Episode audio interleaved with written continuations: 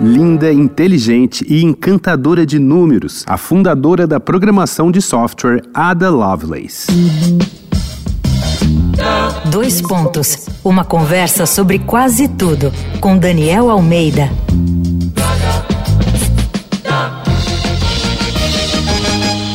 No nosso mês dedicado às mulheres aqui no Dois Pontos, precisamos falar agora de Ada Augusta Byron. Ela nasceu em 1815 em Londres, filha da matemática Anne Isabella Byron e do famoso poeta Lord Byron. Mas o pai deixou a família quando Ada ainda era bebê e nunca mais viu a filha. Com medo que a filha seguisse o caminho lírico e boêmio do pai, Anne Isabella incentivou os estudos de lógica e matemática de Ada, o que era bem comum para os hábitos vitorianos da época. Afinal, o acesso das mulheres à academia era raro.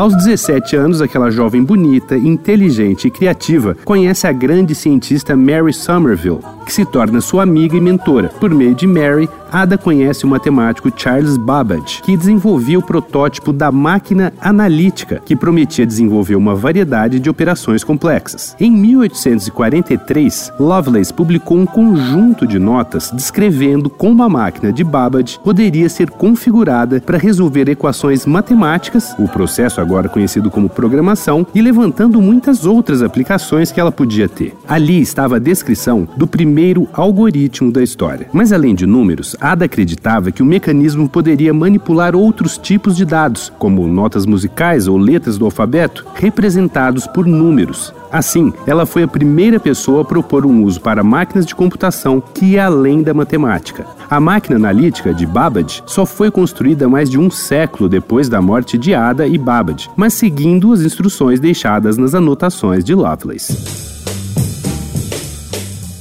Essa foi a primeira tentativa de se construir uma máquina de computação que funcionasse de forma automatizada e adaptável, além de ser o pontapé inicial para a indústria de máquinas da Inglaterra, berço da Revolução Industrial. Ada Lovelace morreu de câncer de útero aos 36 anos. Seu trabalho só teve importância reconhecida quase 200 anos depois.